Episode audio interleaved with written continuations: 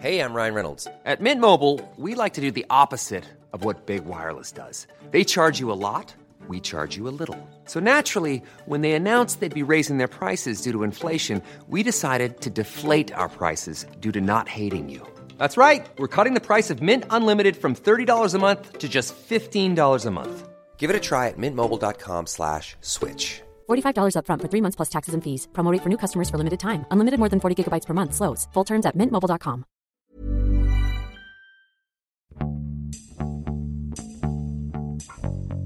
欢迎收听《艺术有八卦》啊，从来你没有开始吧？Oh my god！你你干嘛？你要不要这么紧张啊？真是。呃，欢迎收听《艺术有毒》，我是胡胡。刚刚大家听到了这串矜持的笑声，就是我们今天的嘉宾骑士。然后呢，骑士是西方艺术史的博士，畅销书《八卦艺术史》的作者。那我们今天要聊的书呢，也是骑士在应该阔别有六七年了吧？也没有那么久了，也才四五年而已。呃，新书呃《珠宝传奇一：浮华与金戈》，中世纪上，就听起来像是一个大的工程。然后这本书呢，我个人看完之后呢，我觉得简单的概括一下，它就是一个关于中世纪艺术的一个局部。它主要是聚焦在这个呃西方艺术史，尤其是绘画上面的一些。呃，和历史相关的一些珠宝啊、王冠呐、什么丝章啊等等这个角度的历史，嗯，所以呢，我觉得这个也很有意思，而且它聚焦的这个时间段呢，我看到就是在很多中文的资料里面，其实也比较少提到，应该说很多都是里面出场的人物都是第一次写到。我先呃问一下骑士，就是说为什么你会选择珠宝这个角度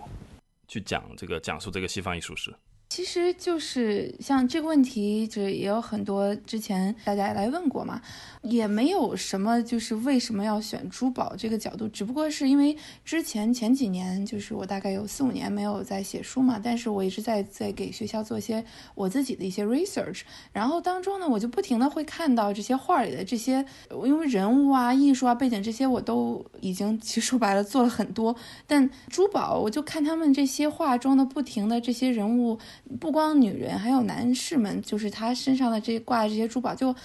呃，是一个像是还没有去过的领域吧。然后我就这算是我是过去几年一个自主的这么一个 research，然后就可能也就是说，就是他比较。呃，吸引我的兴趣吧，就是本来刚开始其实就是写珠宝传奇，我是只想写一本书的，然后没想到呢，然后越写呢，然后这个资料呢越挖越多，越挖越多，然后心想那就至少就己现在给切成四五本书了嘛，因为有的时候写什么，就像我之前也咱们私下聊过的时候就。也，it's not really up to me，就也不是我来决定的。这么说感觉好像很很作，但就是真的是当灵感来的时候，他让你写什么你就写什么，就大概是这个样子。对，所以所以我觉得这本书一方面就是说它延续了你上一本书的风格，就是非常的八卦。像我这种平时阅读的历史书籍，主要是一些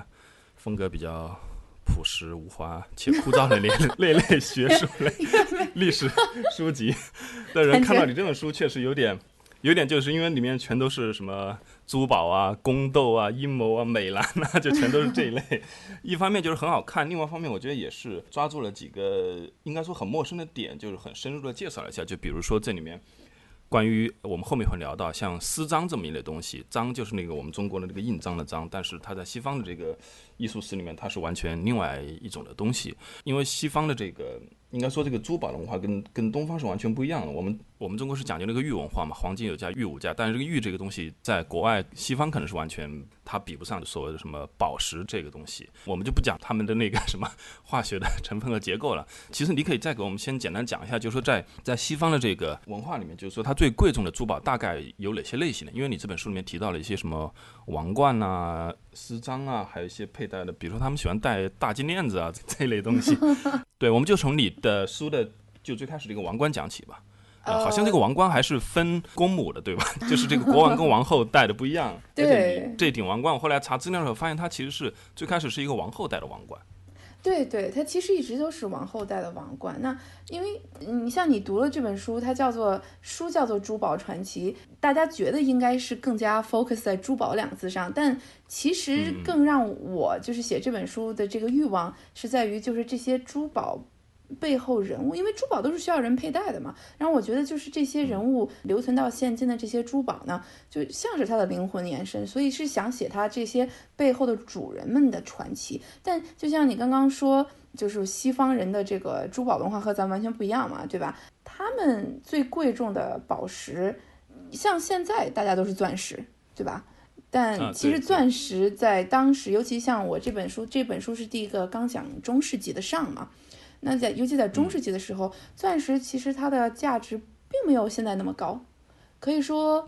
钻石还算是排在可能排不进前十吧，因为这也是我到时候书里也有在讲到，就它也是因为它的切割方式的局限，就是让那个时候人觉得。啊，钻石好像是黑乎乎的，一点都不闪耀。It's not sparkling，就是因为没有足够坚硬的打磨和切割的工具。对对，所以其实那个时候更加得到中世纪的人让他们更喜欢的还是黄金，就很金灿灿的黄金，很耀眼。还有那些财宝，像什么红宝石啊、蓝宝石啊。那像你刚刚说的，就是第一章的这个，我这书里边叫做红玫瑰的王冠，但它真正的名字叫做 Bohemian Crown，就是波西米亚王冠。那这个王冠上就是由黄金打造的这个造型，因为作为底部，作为。托底嘛，然后上边镶的全部都是，你看书里这些照片也都显示，全部都是彩色宝石，蓝宝石啊、红宝石啊、珍珠啊，然后钻石也有，但真的就是特别特别小，作为点缀的东西。这个波西米亚王冠，我们它大概是诞生在什么时候？它的一个来历和它的一个造型，好像你在书里面提到，它是属于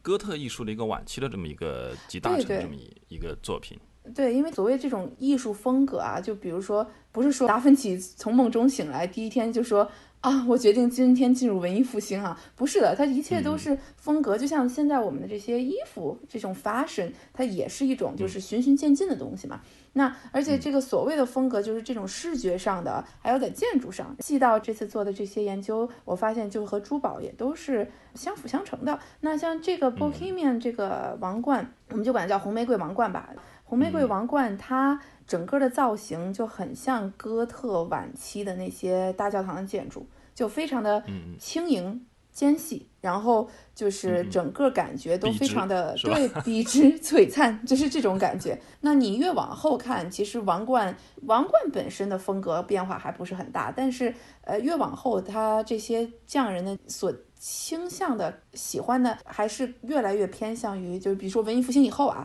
那时候的王冠就更偏向于像他们挖土出来的那种希腊式啊，或者什么古古罗马式的了，就没有这么又高又尖又耸的这种感觉。那你那天不是也说你在看重新看了一遍那个空王冠，是不是？呃，对，BBC 呃在大概二零一二年拍了一个电视电影，它就叫空王冠。后来在第一集里面，他就是金雀花王朝的末代的国王那个。理查二世，他一出场其实就是戴着这个王冠，而且这个王冠其实在这个理查二世这整部他的这一部分里面，频繁的就是说有各种的特写，所以这这个王冠应该说历史上非常有名的一顶王冠。这个为什么就是第一章这红玫瑰王冠，还有我下册中会写到这白玫瑰王冠那么的重要呢？就是在英国历史上，就甚至欧洲历史上，就是因为英国的这些就是所谓的 royal crown，就是它的 state crown。后来英国有试图想建立民主嘛，就大概是在查理一世的时候，然后查理一世被砍掉了嘛，砍头了嘛。后来他们发现，哦，原来我们可能不太适合民主，我们这个国家，我们还是需要一个君主来君主制嘛。但是就是在那场大革命当中，所有的这些英国的王室的，就是中世纪遗留下来的这些王冠也好啊，就是珠宝，全部都被融化了。所以只有这一顶红玫瑰王冠和我下次中的白玫瑰王冠，因为随着两个红玫瑰公主和白玫瑰公主远嫁出了英国，才保留下来。所以就是非常可惜，我们除了这两顶王冠以外，我们都不知道英的中世纪的这些些皇室的王冠具体是什么样子的。那这也是为什么 BBC 的这个就是空王冠，它讲讲的是莎士比亚的这个一系列嘛。但是，嗯嗯嗯。就是莎士比亚把那段历史写成了很有名的几部剧，然后他是以它为基础，呃，拍成的电影，而且里面的人讲的都是那种中古的英语，听完你会觉得就是莎士比亚英语白学了。没有没有没有，因为莎士比亚他毕竟还是个戏剧家嘛，对吧？所以就是他所写的历史也就有点像是咱们的《甄嬛传》，你知道吧？It's not real，所以就他并不是真的，他毕竟还是一个戏剧家，为了戏剧化，所以有一些很多改动和延伸嘛。那但是。BBC 它现在重新拍，它尽量显贴近历史，但它给理查二世，如果我们去看，你现在回去看的话，从一开始的那个特写，哪怕还有到就是空王冠 Richard the Second 的把那个王冠交给了亨利四世那一幕嘛，就他说就是那一段 Richard the Second 的那个高潮嘛，他说 Your cares set up, do not pluck my cares down，就是这对两代国王互相在交流，他说我的王冠给你了，然后亨利四世说我接走你的王冠，我也接走了你的烦恼，嗯。那他这卡给的特写，如果你仔细看，它是和书中的这个波西马王冠是一模一样的，但不是一模一样的，就是按照这个比例来的。但是，呃，整个版本再再糙一点，因为 BBC 它毕竟是用，就是我也不知道塑料打造的吧，它肯定不是用真金真金白银镶开的嘛。但整体的这个风格的设计是和这个一样的，但远远比不上这顶真正的王冠。如果大家想去看，还是可以看到的，这就在那个德国嘛，就还是蛮有意思的吧。就这顶王冠在这个 BBC 里边是理查二世戴的，但在现实生活中其实是他理查二世的老婆戴的，所以这是一个女子的王冠，它并不是一个男子的王冠。但我们也不知道男子王冠现在长什么样，因为都没了，所以 BBC 只能让他戴这个女女子的王冠。嗯。好，那我们现在其实已经涉及到理查二世啊、亨利四世这些人物了。那对我来讲呢，就是看中世纪的这些欧洲历史最大的困扰就是出场的这些国王都叫一个名字，什么 说，而且每个国家都。均匀的分布着，对，所以呢，我们这期播客，我觉得就是就像你这本书一样，其实你涉及到的只是其中的一百年左右的一个历史范围，就是说，我们就先把这个范围划窄。基本上，首先他不干什么，当时的神圣罗马好像没没没他什么事，对吧？嗯，对，然后也跟这个当时西班牙的这个这个也没什么事，对。然后涉及到一点点意大利，所以呢，这个基本上你第一本书是围绕着。英国跟法国的这个，尤其是英法百年战争的后期和玫瑰战争的这段历史来展开的。对，所谓的中世纪，它真正我觉得有意思和感兴趣的，大概就是百年战争的，算是百年战争的晚期，还有英国的这个玫瑰战争，其实还没有开始。我这本书的上，它算是这个玫瑰战争的铺垫。就真正的玫瑰战争，我会写到的是在这个浮华与金戈的下，就是璀璨的哀愁。但为什么就是玫瑰战争开始了呢？就是从这顶红玫瑰的王冠开始嘛，因为理查二世是。正统的金雀花的嫡子嫡孙嘛，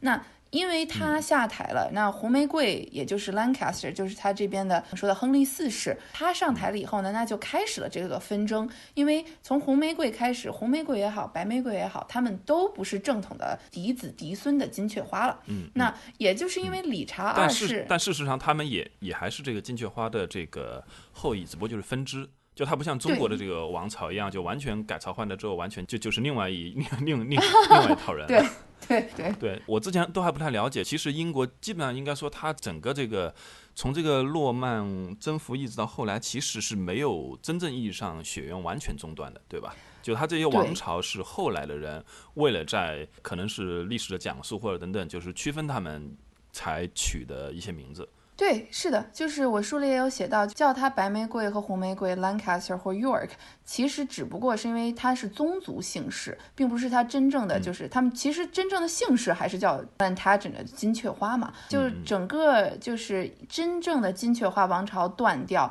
要在都铎王朝上来的时候，到了都铎王朝就真的就不幸。金雀花了，但尽管其实亨利都铎就是亨利七世，他们身体里也有这个金雀花的血液，但你就像那那个时候就开始是从女子系这边出来，像这个 York 和 Lancaster，它毕竟还是男子系嘛，但只不过是当时的史学家，就甚至的当时的那个史官们，也就是为了分辨嘛，要不然写着写着就自己就乱了，你知道吧？对他们可能都会写错，因为我之前对这段历史比较陌生嘛，所以在。看你这本书的时候，同时也补了一些就是关于这段历史的知识。后来我发现，简单的说的话，它其实确实跟这个美剧那个《权力的游戏》背景有点像，尤其是这个玫瑰战争那个时期，是吧？就那个时候有点像。然后呢，他在那个怎么说呢？就是从这个。历史制度等等这个角度考虑，就是那个时候应该处在一个贵族跟这个国王其实还在分享权力的这么一个历史阶段，就是它不像后来，就是说越到后来，无论是英国还是法国，其实都在走向一个随着他们的民族形成以及这个国土在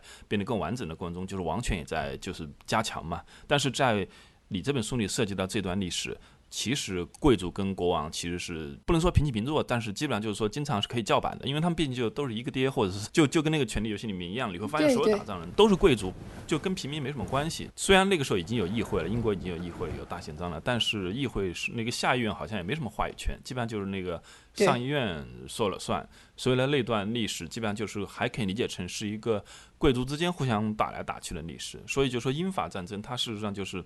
英国的。王室跟法国的王室为了去抢现在已经属于法国的领土，但事实上当时可能属于英国的领土，就是法国的那个西北部的那块区域吧。当时应该还有很大的一片区域，就是为了抢那片区域。而英国的王室实际上就是从法国过来的，所以他们就等于就是说是一波亲戚或者一波就是说皇族之间在打仗，而且有时候打仗还去请一些国外的雇佣兵。那个时候还没有到 就是说民族主义的形成的这么一个过程。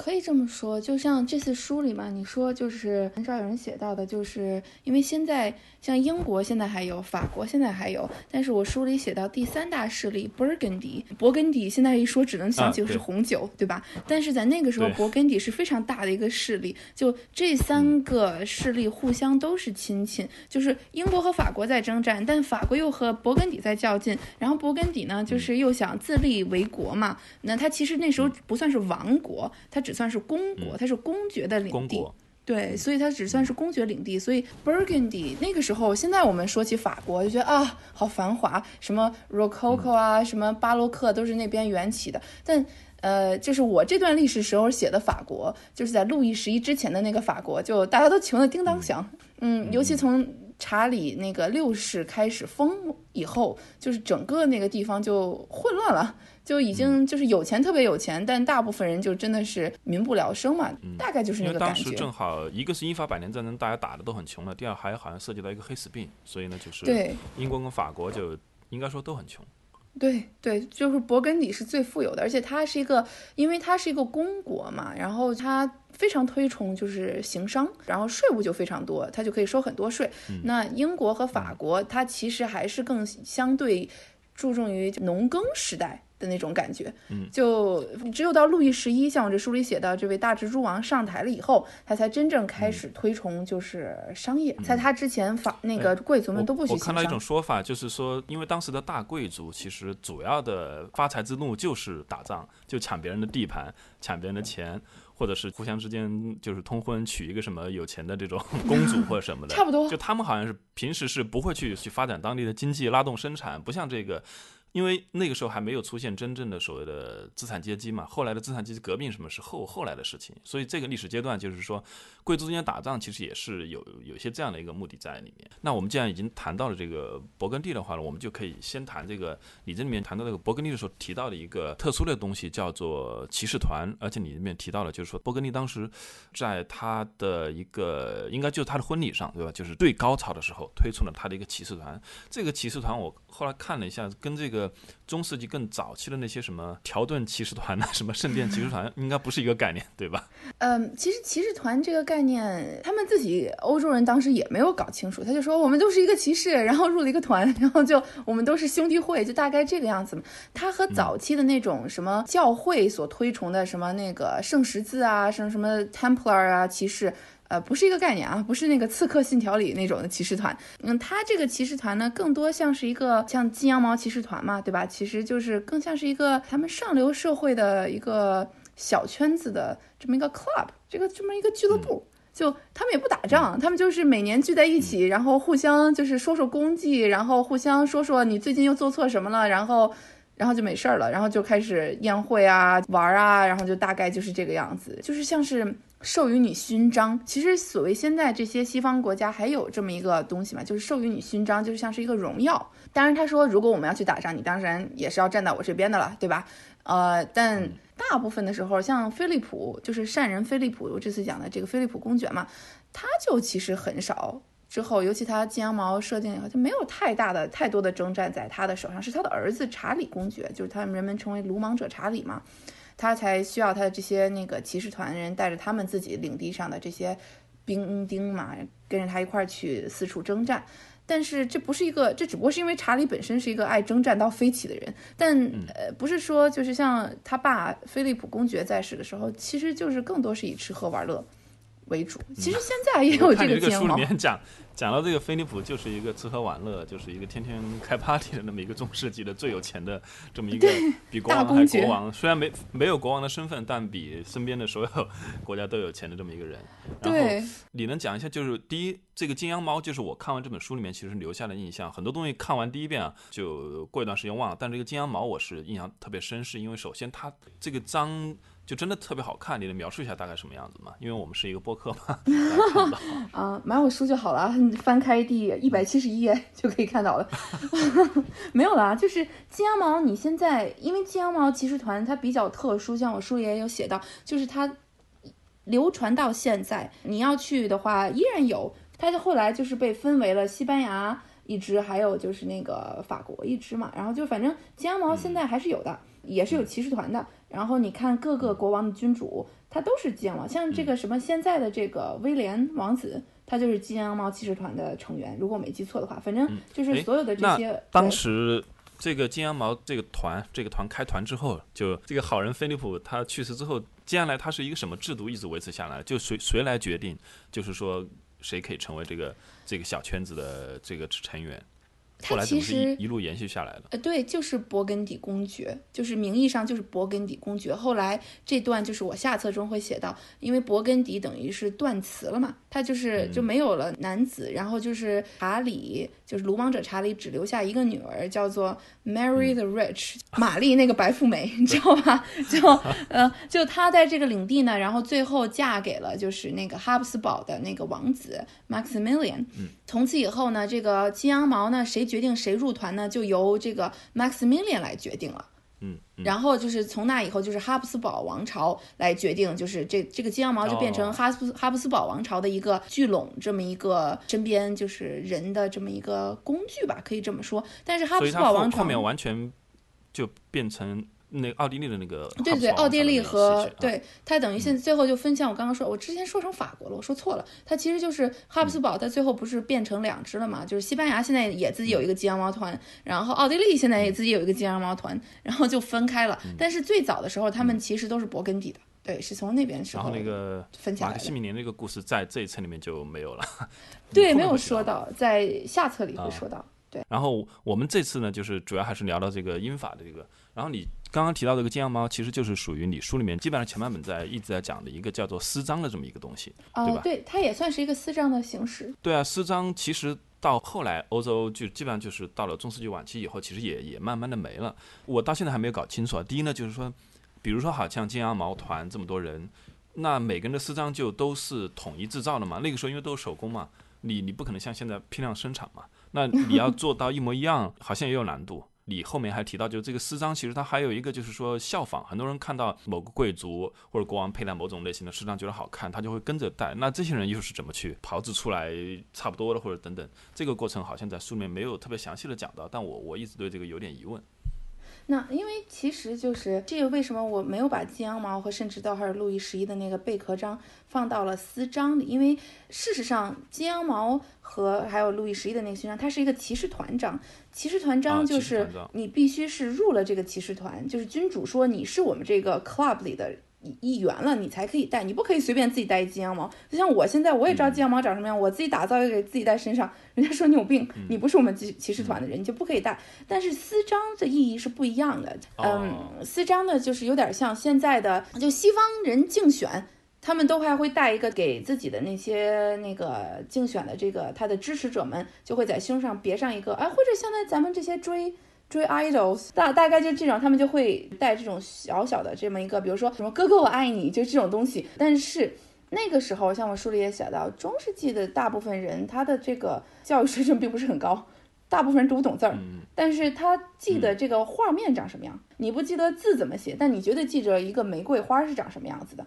那他就会佩戴在身上，就是我支持我的主公。但这个不是，这只是一个支持者的私章，所以这叫私人的刻，就是刻章嘛。就像理查二世的，他是个白鹿章，因为他叫 Rich Heart，Heart 就是这个白鹿，所以是这是他的名字的延伸。那这个鹿呢，就是这个时候开始有点混乱了。那这个鹿呢，也是他自己，就是比如说他的王徽、他的族徽上边的样子，就是比如说推着他那些王牌，就像你看国外的那些家族徽章啊。但是那徽章是徽章，私章是私章，勋章是勋章，这是三个不同的概念，但他们都可以用动物啊或者花儿草啊这种东西来做，所以这有时候会感觉很混乱。但是比如说你像金羊毛，金羊毛你不用担心大家造的不一样，金羊毛都是那个菲利普公爵自己造好的。就是他一块打的模子，颁发给他自己的成员们。那私章呢，就是理查也好，或者之后的爱德华四世做的这些他的那种辉煌白玫瑰章也好，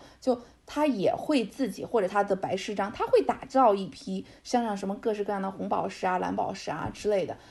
但是，比如说他城堡里边的对小斯的家族说，我们也支持爱德华四世，那他们他们就拿。铁呀、铜啊，随便打造一个玫瑰的样子就 OK，就比较糙。理查森是用的就是野猪章，这是我 虽然里面提到了很多很多章，基本上都是很高大上的章，但是我能记住的就是这个白野猪章。对对对，就是它的那个原版其实是一个白色的野猪，而且是用黄金镶着的，对吧？就还是很好看。但是后来就他的一些追随者呢，就就可能用铜啊、铁啊什么就就打出来，或者木头都可以刻一个也可以。那我放进来的这个用黄铜打造的这个。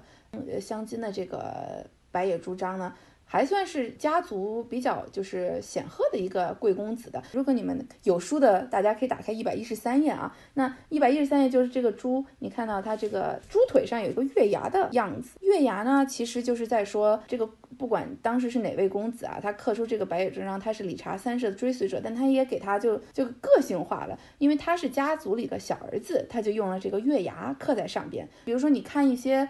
国外的这些人的那些家族徽章上，比如说就是小儿子还要和大哥之间的那个有很多区别，像什么月牙啊、星星啊，它都是有寓意的，它不是随便搁的。那月牙在这个徽章的这些语言里，就是代表是小儿子。就我这里也有说到爱德华四世的他的那个私章，他有那个什么辉煌白玫瑰章，还有白诗章。对白诗章，那就像他在一百零三页我放的那个 Hans Memling 的那幅画里边，他这个画中跪下来的这两个人，这个男子和他的妻子上边都挂着白诗章，然后这个项链上也还是那个玫瑰和太阳，玫瑰和太阳的样子，都是这个爱德华爱德华四世的，这这其实就是一个表忠心的这么一个东西嘛。但是他这不是他自己的私章，他自己也有自己的那个追随者，他的粉丝们带的就是他家族徽章，其实是在藏在这幅画的那个第二个柱子上边。他的家族这个敦文 家族，对，如果你玩我的彩蛋的话，你就可以看到了，就这个是只白狼，所以他自己的粉丝就会带白狼章，所以这就为什么后期搞得会很混乱。最后到了亨利七世的时候，都铎王朝的时候，他就说：“从此以后，你们谁有谁都不许再有私章，这天下只有一种私章，只有一种忠心，就是我都铎王朝的双玫瑰章。”然后他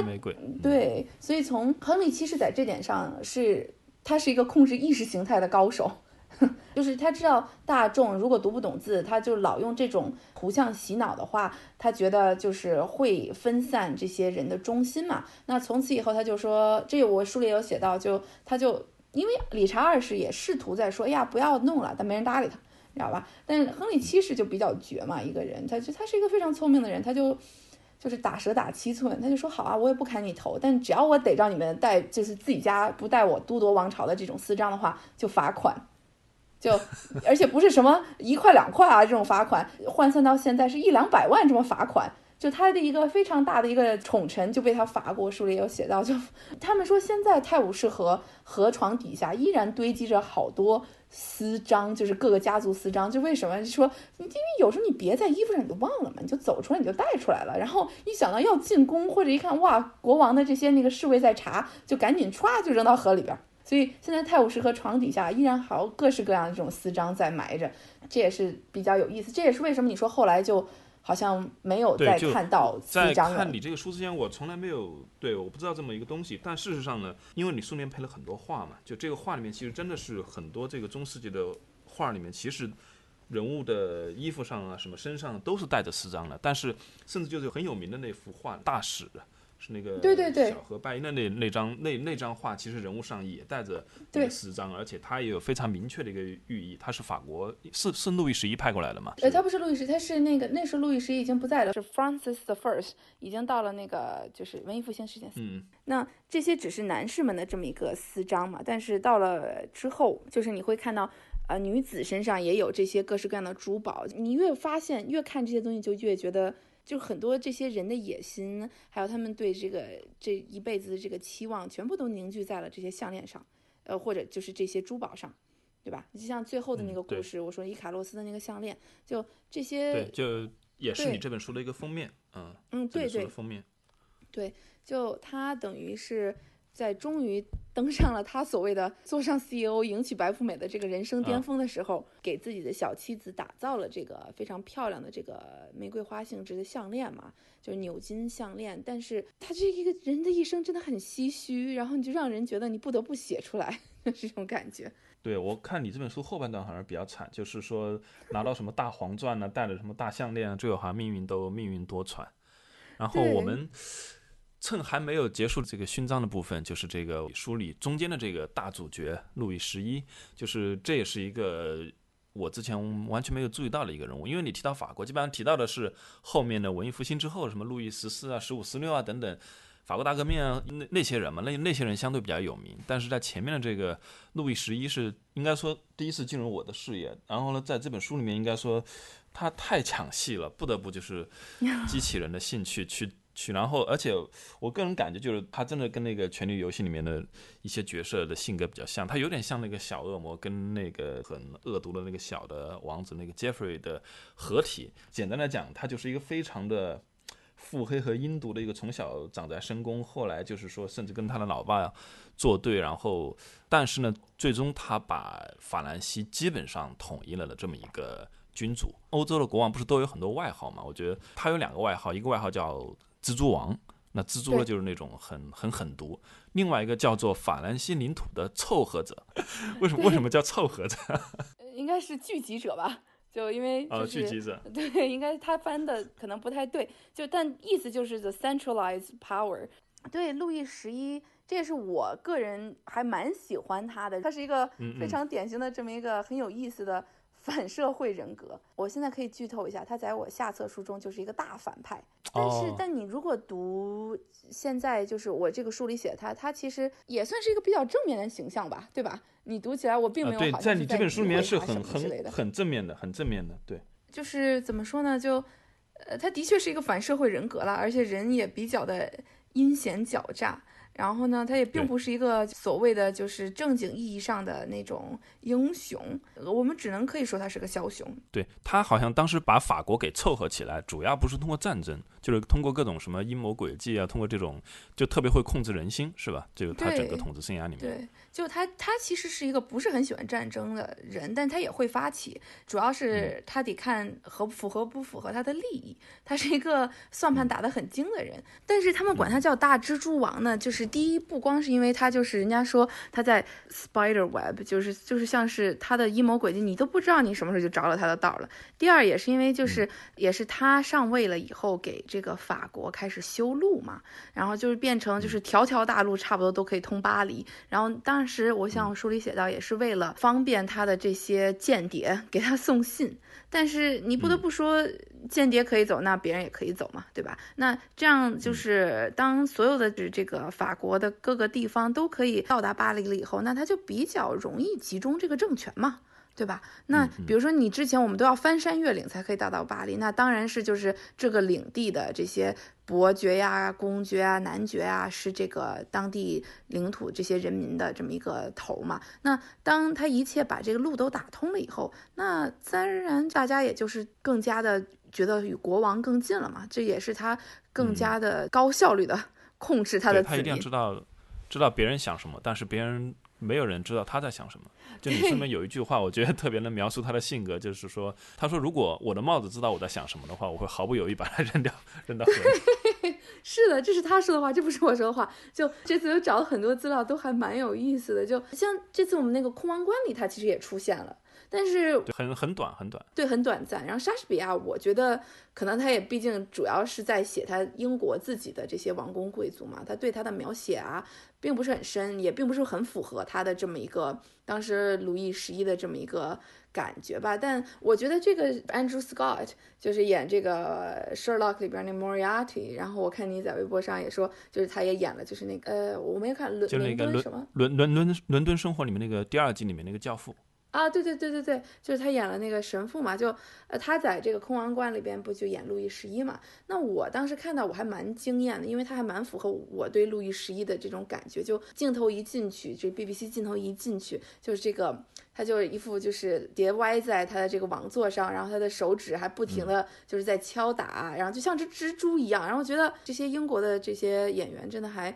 就非常的敬业吧，我可以说，就演这个戏之前，他真的会挖掘这个人物的背景，我就觉得他的感觉还蛮像的。对，还比较接近《神探夏洛克》里面他的那个反派角色的那种性格。呃，对，但他还是，嗯，还是有点点不一样，因为路易十一他毕竟是一个国王嘛，对吧？国王。莫尔亚蒂他毕竟还只是一个。他只是一个更加在幕后的人嘛。那路易十一，像我这次这个书里也写到嘛，他是一个就所谓的 anti hero，但就很有意思，就因为你老看那些就是好人英雄，说白了就是像到现在漫威电影里也都是这样，美国队长对吧？做一个正直的人，做一个好人，然后就是扶老济贫，然后拯救世界。对对对，就这种。但路易十一嘛，然后我就真的就是，就像我说，他就像是一个钻石一样，就是。因为有好多切割面，它就是一个很多彩的灵魂。就他的阴险狡诈，有的时候会很 funny。当然啦，这么说可能不太对，因为我们是以就是现在的人来回去看过往，觉得他很 funny。但当时他的这些臣子可能并不觉得他 funny，就每天都活在他这种怕的要死。对他经常会做一些贱兮兮的事情。但你别看这么一个人，从来不相信任何人啊，但他他特别喜欢动物，他他是一个比较节俭的人。然后，嗯，对，但他特别喜欢动物，这是他唯一加分了，不不是小动物，就是动物，比如说什么狮子啊、小狗啊，然后鸟啊，他什么动物都喜欢。他这是他给自己唯一的一个奢侈的，就是乱花钱的地方吧，就是相对来说是一个比较节俭的人。对对，他好像很抠门是吧？就跟非常抠门的完全不一样。对对对，非常非常抠门的一个人，他就经常会。有时候就是人家看到老远就看到这个国王陛下路易十一抱着只他的那个心爱的狗在那块跟狗说悄悄话，人家觉得 kind of funny，right？他你可以理解到他就是不相信任何人，他只相信他的宠物。但因为说白了，我相信如果狗可以说话的话，他也毫不犹豫会把狗给砍掉的。但是就因为狗不会说话嘛，对不对？但为什么说他是个枭雄嘛？他也许不是一个就是传统意义上的英雄，但我觉得他真的是一个枭雄，因为他是一个有远见，他。可以凭他的一己之力。是不是某种意义上，如果如果没有他的话，可能法国现在不叫法国，叫勃艮第或者叫什么？啊，差不多，对，可能，嗯，我觉得非常有可能，因为他真的。对它最大的，应该说最大的一个，对于法国的这个版图而言，就是说把勃艮第等等，就是给它没有完全吞下来，但是基本上就是说把法国现在的这么一个对雏形给凑合建起来了。对对，你替我剧透了，因为我下册就是在讲他怎么吞这个勃艮第，而为什么就是有一半没有吞掉，有一半吞掉了。就是你看，就是这么一个人，他也会遇到他的 nemesis，他的死敌，这个就还蛮有意思。这是下册中我个人。就是写起来比较有意思的，就我们再说嘛，像上册。这次是每一个故事是一个珠宝和一个人物，对吧？但到了下册就不是了。下册这个上册中这些八个故事里的所提到的人物全部都会出场。我上次还跟另一个朋友说过，我另一个朋友就说啊，那你这个就有点像漫威电影，就是每个英雄独立的一个电影，然后最后有一个复仇者联盟。担心的，可以这么说吧，可以这么说吧。就因为这里边我只是介绍他这个人嘛，还有他他的这个珠宝，就是寄予他自己厚望的这么一个。呃，天使贝壳章，但它其实就是真名叫做 Saint Michael's 的这个骑士团勋章嘛。嗯，他也做了一个骑士团啊，也是跟那个金羊毛骑士团一样，就是说不是那种出去打仗那种骑士团，其实就是自己的自己的一帮手下是吧？好像是自己的手下，然后自己身边的这些贵族，他想就是掌控这些贵族的人心嘛。那因为他发现很多他这个法国本来应该是属于他的属民，就是他的这些什么公爵、子爵啊，然后全被菲利普给拉拢走了。加入了他的金羊毛章嘛，对吧？那他心想，那你怎么可以？人家说，那你没有你自己的勋章，那我们也没法加入你的骑士团。后来他说不行，我也要弄一个，开始抢人才。但他的这个很可惜，他的这个天使贝壳章就最后没有传下来。最后就是因为他发的人，他还是比较就是说只发几个人啦。因为金羊毛章为什么一直传到只有只有心腹，嗯，对，金羊毛章为什么传下来？因为他严格遵守。就发那几个人，从来不多。这如果你怎么加入金羊毛，你就必须等现有的这个金羊毛勋章的这个就是会员死了，哦，你才可以加入。这就是它非常 exclusive，就是它非常的门槛非常高吧。那呃刚开始这个路易十一的这个天使贝壳章也是这个样子，但后来到了他儿子查理八世，然后后来又到路易十二，就就跟不要钱一样 随便发。然后到了这个法国的那个呃亨利王上台的以后，不是英国的亨利王，法国的亨利王上台说这不行，这人太多了，一点都不够，就是高端。他说我不行，我再再弄一个勋章。所以这个天使贝壳章慢慢就没落了。但是金羊毛啊就是一直传到现在，因为它就是严格遵守，就这么多。就而且你加入除了君主以外，各国的君主以外，就是所有金羊毛骑士团的勋章的骑士都不能再加入其他的。这也是飞利浦非常厉害的地方，他就是试图用他说你加入了我金羊毛骑士团，你就都得 forsaken，就是所有其他的，你跟我就不能跟他，就是这个样子。嗯，当时他就是这样子，就是打开了他自己勃艮第的这么一个局面嘛。对，然后但是路易十一就，啊我觉得更精彩的会在下册了。这个你你喜欢的话，我觉得就他下册是对，好像没有没有。没有写到他的没有写到他的晚年，对吧？就基本上就写对到你上册里面主要是提他小时候，一直到就是说登登基的这么一个时期的一个故事。对对，就是他真正开始施展他，人们就是为什么就是那么又惧怕他，然后又敬爱他，管他叫做 The Spider King 那个大蜘蛛王，就是从下册开始，就他会做一些非常异于常人的 这么一些事情，你就觉得、呃，一个有尊严的、对自我要求很高，比如说爱德华四世，他做的一些事情，爱德华四世绝对不会做的。因为爱德华四世就是英国的这个爱德华四世，非常要面子，你知道吗？但路易十一就好像没有一点点君主作为君王的这么一个心理包袱。嗯，好像就他他吃饭都吃的很，就是说别人都不愿意跟他吃饭，因为他吃的简直就太差了，一点都没有那种国王的那种这样子因。为你不知道，你就是吃饭其实是一个，就是你看动物嘛，就动物们吃饭一般都会就是啊拿了猎物回到自己窝里吃饭，因为吃饭是个比较 relax 的事情，就你真的不想见到这个讨厌的人，那谁会愿意嗯。在一个就是大蜘蛛的瞪着，就是天天他在那块盯着你，你也不知道他他在想什么，就不停的恐惧，胃口会不好的，我跟你讲，所以就他也不爱跟人吃饭，人家也不爱和他吃饭，大家就觉得没事儿，最好就不要在他面前刷存在感了。下次他会隆重再次登场的，但下一册他就是一个就是一个大反派了。大反派。但你其实这一册里面已经提到了，呃，你说的就是他下册里面遇到了一个对手，应该不是这一册里面提到这个鲁莽者查理，对吧？对，就是你提到的这个勃艮第公爵菲利普，好人菲利普的儿子。然后呢，在上册里面，其实他基本上就已经被被路易斯一给干掉了。对，不是他，呃，反正到时候，哎呀，这个不能剧透了啊。如果要现在不是因为疫情的话好，倒是应该就现在本来是想五月份出，会很有意思的。我不知道你猜得到猜不到，也是和勃艮第有关。你其实前你前面不是已经提到了吗？其实 你说的是那个马克西米连一世吗？还对是，另有那？个哈布斯堡的哦那个神圣罗马帝王。对，当然他嗯在那个下册出场的时候，他还只是一个穷光蛋王子，然后他也是一个非常搞笑的人物，所以就嗯真心觉得这些人物都还蛮搞笑的，还蛮好玩的。所以嗯下册会有一些更多会注重在这些人物具体发生的事情上。当然，因为下册我也在这个上册书里说了嘛，下册不像上册每个故事是一个珠宝，下册只有一个珠宝，一切都是围绕着这一个珠宝走的。呃，那这个珠宝我就不猜了，这个我肯定猜不到。我们就回到你这本书后面提到的，就是终于提到了钻石这个征服者的黄钻这个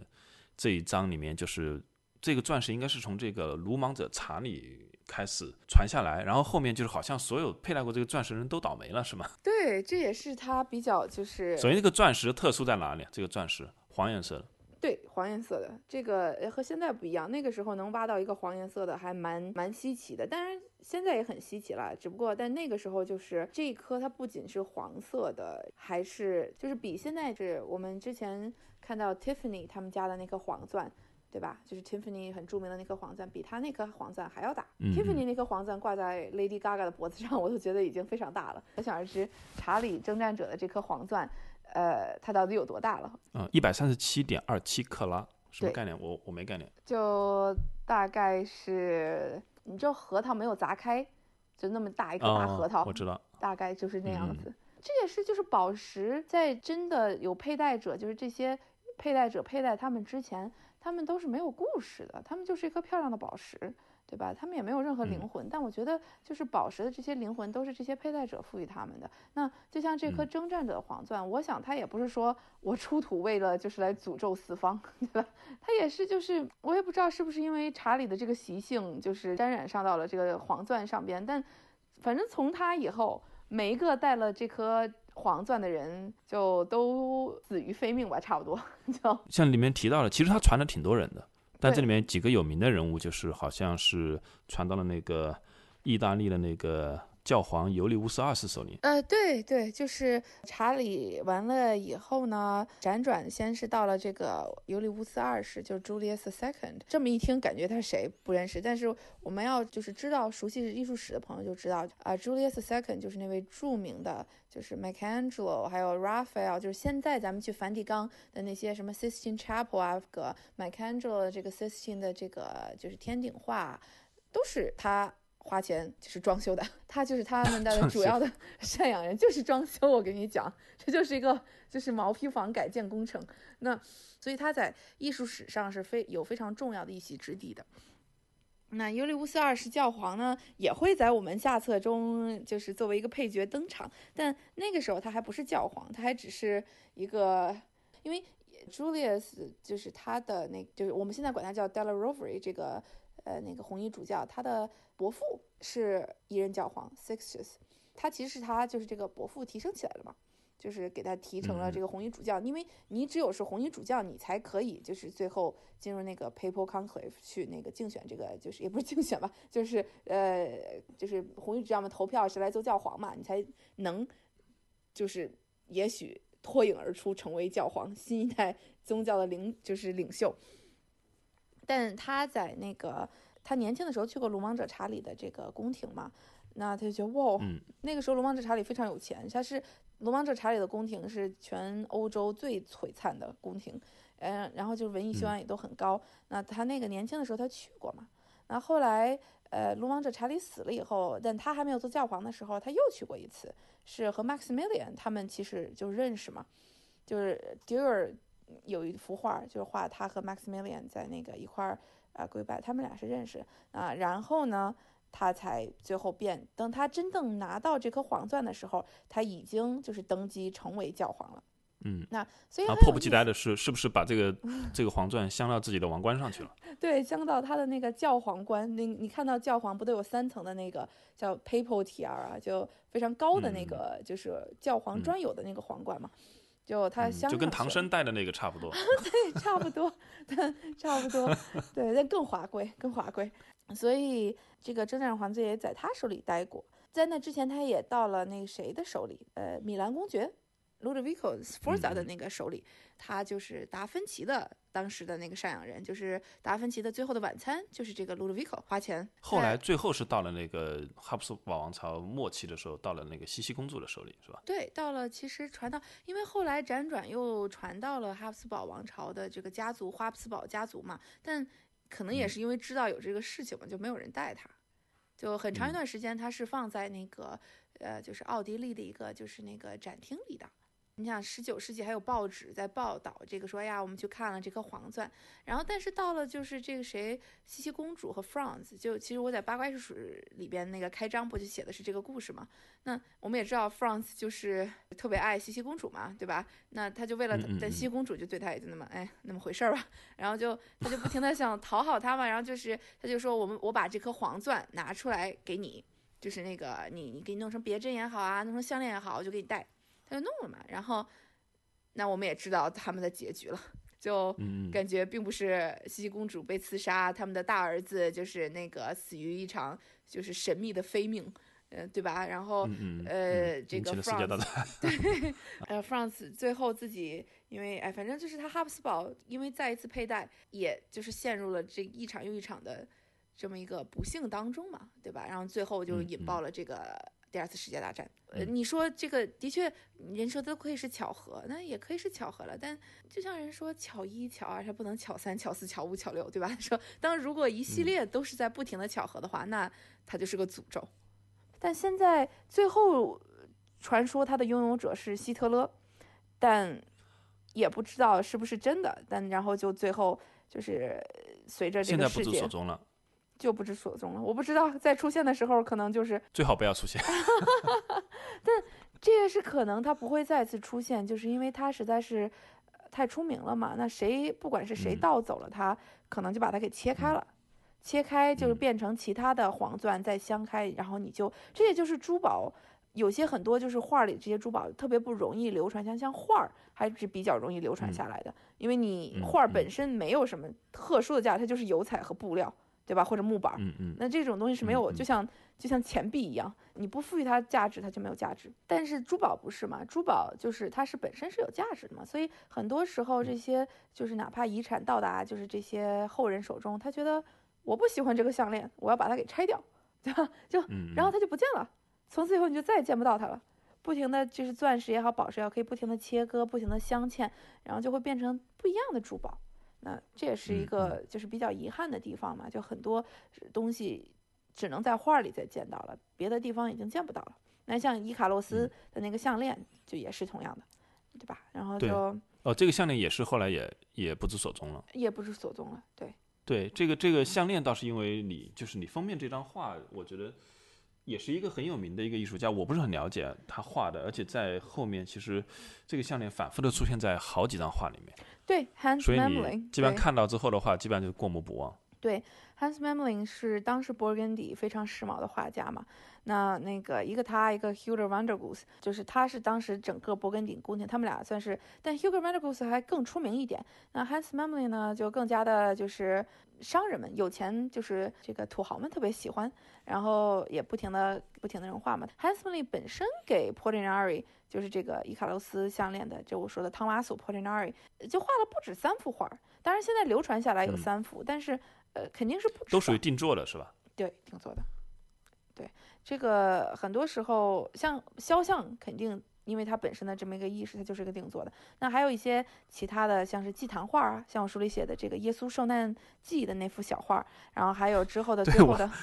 你看到了？我是觉得这个里面我看到我就觉得特别搞笑，就因为因为他们两个基本上是用同样的一个知识，很虔诚的像像在跪拜一样，就是说两个夫夫妇两人各自角祭坛落里画了一角嘛。我就想起就是经常你会以前看到网络上说哪位大神可以把我 P 到这张照片里面去，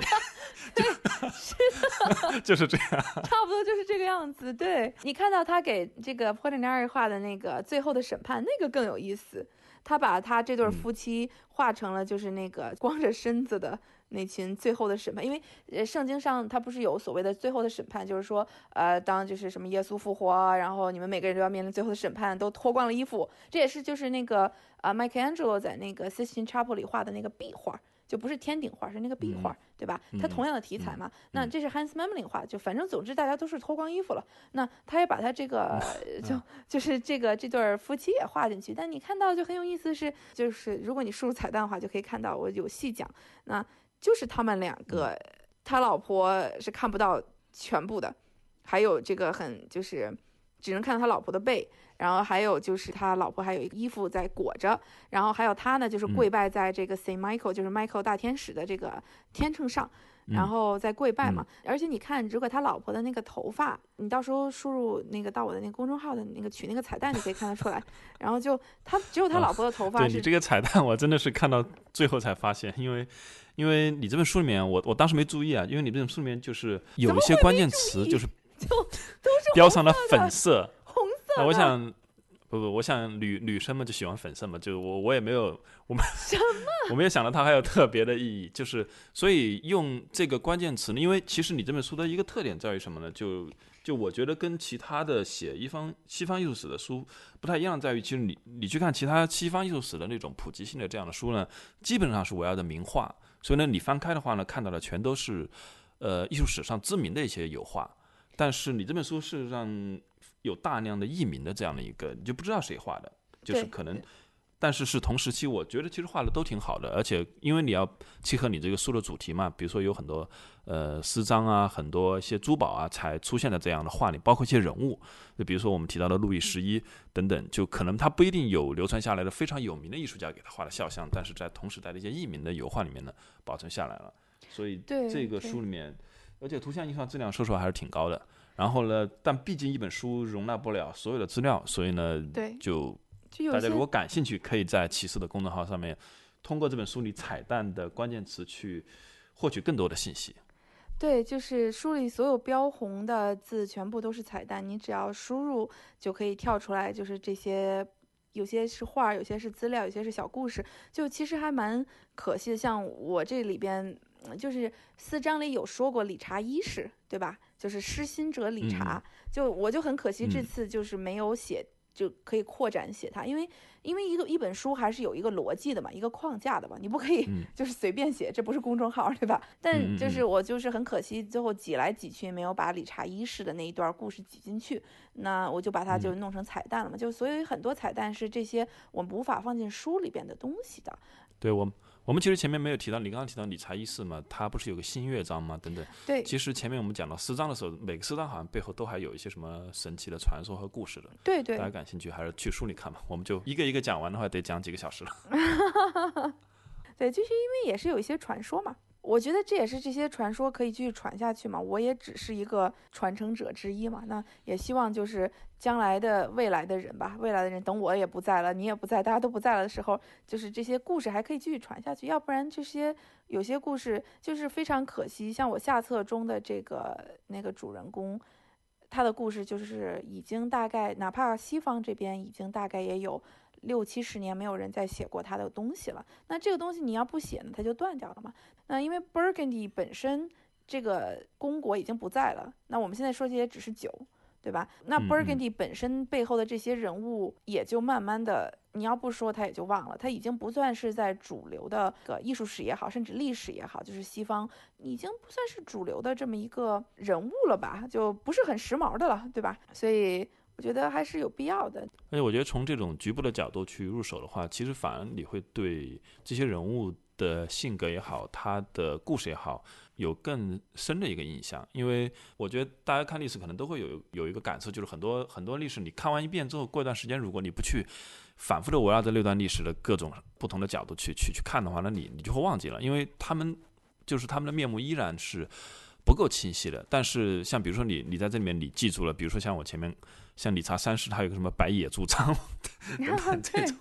这种，对我就会觉得就是这个人至少有一两个东西我还记住，然后我对他感兴趣。然后像这个勃艮第的菲利普公爵，其实我们这本书里面没有，我们刚刚播客里面没有提到，但书里面其实是浓墨重彩的，关于他的一场婚礼的整个过程，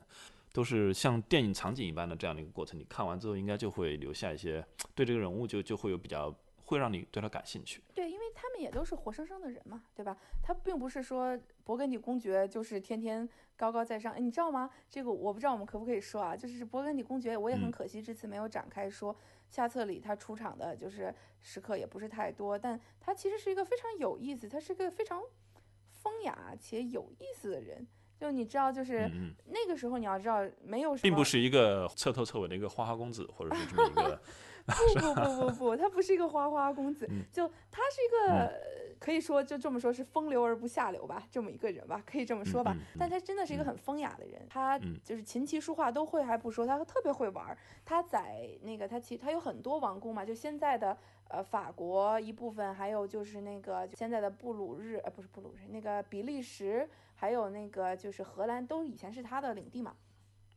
那他就有各个地方有各式各样的王宫，他还有其中一个王宫。他就给弄成了就是游乐场性质的这个王宫，就是你一进去吧，道路吧，城堡内的道路时不时就会有陷阱，然后你踩错了呢，就会有什么花瓣喷出来，然后你再一不小心到水坑里，然后旁边有哈哈镜在看着，然后就是你从左边的门走，却从右边的门出来，然后就是可能到处都有各式各样的那个暗门和隧道，就就很有意思，你知道吗？就可惜这个最后就被拆掉了。就是在画里，你看都带着一个什么，个个带着金羊毛章，然后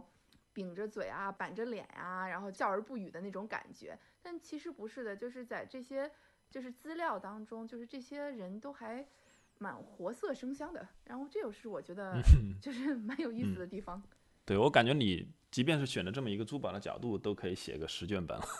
所以，希望我们就先聊到这里吧。然后。呃，希望大家如果对刚刚听到内容感兴趣了，可以去去买一下呃骑士的这本不朴实、不无华、也不枯燥的书。谢谢，OK。好，好了，那我们就今天先录到这里。好，好，谢谢，好，拜拜，拜拜。感谢收听《艺术有毒》播客。这是由两位艺术从业人员主持的艺术读书跑题节目。我们的节目可以在 Artist Poison 官方网站、苹果播客、Spotify、喜马拉雅、网易云音乐以及荔枝电台收听。我们在微信官方公众号和微博上准备了更多与节目有关的信息，您只要搜索“艺术有毒”，读书的“读”就可以找到我们。 If you're looking for plump lips that last, you need to know about Juvederm lip fillers. With Juvederm Volbella XC and Juvederm Ultra XC, your lip look, whether it's subtle or bold, can last up to one full year with optimal treatment and no additional maintenance. Find a licensed specialist and see if it's right for you at juvederm.com today. That's J U V E D E R M.com. Add fullness to lips in adults over 21 with Juvederm Volbella XC or Juvederm Ultra XC. Do not use if you have severe allergies or a history of severe allergic reactions, or if you're allergic to lidocaine or the proteins used in Juvederm. Tell your doctor if you have a history of scarring or taking medicines that decrease the body's immune response or that can prolong bleeding. Common side effects include injection site redness, swelling, pain, tenderness, firmness, lumps, bumps, bruising, discoloration, or itching. As with all fillers, there's a rare risk of unintentional injection into a blood vessel, which can cause vision abnormalities, blindness, stroke, temporary scabs, or scarring. For full important safety information, visit juvederm.com.